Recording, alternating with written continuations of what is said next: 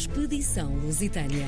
Faz 11 dias que nove veleiros e 30 tripulantes deixaram Lisboa para replicar por via marítima o percurso da icónica viagem da travessia aérea do Atlântico Sul, realizada há 100 anos por Gago Coutinho e Sacadura Cabral. Aqui na RDP Internacional estamos a acompanhar esta expedição e por isso temos em direto o presidente da Associação David Melgueiro, Luís Vieira Batista. Bom dia e bem-vindo mais uma vez. Bom dia, Joana. Muito gosto em ouvi-la. Tudo bem por aí? Tudo bem também e sabemos que neste momento a frota está nas Ilhas Canárias, correto? Exatamente, pois é isso mesmo. Uh, a nossa frota já lá chegou, portanto estão em Las Palmas e aproveitando esta oportunidade, aqui segue o meu caloroso bom dia a todos os capitães e a restante tripulação que lá se encontram e que nos estão a ouvir, desejando-lhes para já a continuação de uma ótima estadia e uma boa continuação de viagem. Pois realmente este tirocínio entre a largada e o arquipélago teve alguns contratempos, nós fomos a falando sobre isso eh, nas últimas edições e deveu-se sobretudo às más condições meteorológicas, porque houve mesmo eh, alguns danos em alguns dos veleiros, ao ponto, Joana, de que uh, um deles, inclusive, não vai conseguir continuar a sua viagem devido uh, a danos estruturais que, que uhum. sofreu. Muito Houve bem. um outro que teve um problema numa vela, a vela rasgou-se com um golpe de vento, mas isso está a ser reparado neste momento lá nas Ilhas Canárias e, portanto, uh, tudo bem e eles seguirão, portanto, segundo uh, as nossas previsões, no dia 18, ou seja, na próxima segunda-feira, para o Mindelo, para Cabo Verde, onde está previsto que cheguem no dia 26, ou seja, vão fazer estas 870 milhas uh, que faltam até agora neste troço, uh, durante cerca de nove dias, mais ou menos, não é? E, e pronto. Uh, Se fosse de avião era um bocadinho mais rápido. é, vamos ver, vamos ver.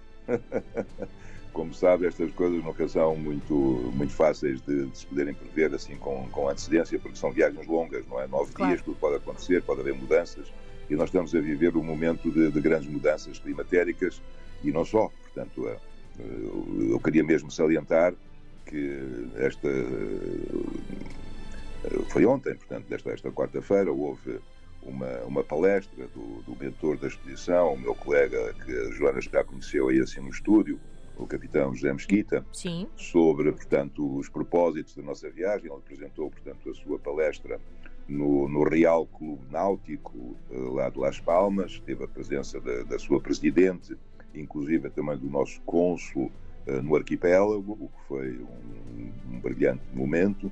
E, e além de, de, apresentarem, portanto, as suas. Uh, uh, as suas previsões sobre aquilo que vai ser o resto da, da, viagem, também foi feita a palestra ambiental, que é aquilo que, infelizmente, nós não podemos deixar de fazer e que não gostaríamos de fazer, porque se estamos a fazê-lo é porque realmente as coisas estão complicadas. Ainda esta semana que passou, o António Guterres, na ONU, voltou outra vez a chamar a atenção para a urgência climática que estamos a atravessar e que as pessoas realmente deviam ter muito cuidado, porque as situações vão ser irreversíveis se realmente nós não tomamos o cuidado devido. E pronto, e foi muito bonito, porque houve uma troca de galhardetes, houve uma entrega de moedas de 2 euros cunhadas para o efeito, como sabem, pela Casa da, Imprensa, pela Casa da Moeda, Imprensa Nacional. Uh, houve, da parte também nossa, uma oferta de vinho do Porto, Ramos Pinto, Uh, replicando aquilo que aconteceu com a, com a presença do, do, desta, desta marca de vinhos uh, a bordo da, do, do, hidroavião que levou o Gacotinho Sacadura Cabral ao Rio de Janeiro. Uh, enfim, foi, foi um momento muito, muito bonito e todas as pessoas ficaram altamente sensibilizadas com aquilo que ouviram e agradecidas, inclusive, por lhes chamarmos a atenção para coisas que às vezes as pessoas nem sequer imaginam que estão a acontecer neste momento no globo.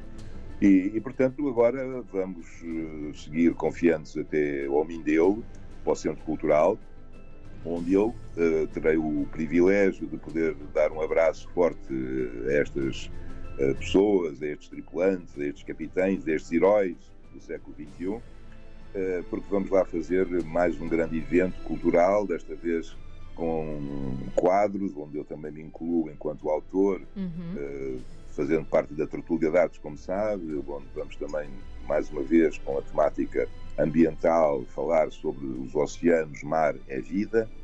E, e vamos ter um momento musical muito bonito com, com o Jorge Mendes, que, que, é um fadista, que curiosamente também foi meu colega na Marinha Mercante. Uh, vamos ter o Silvestre Fonseca com a guitarra clássica.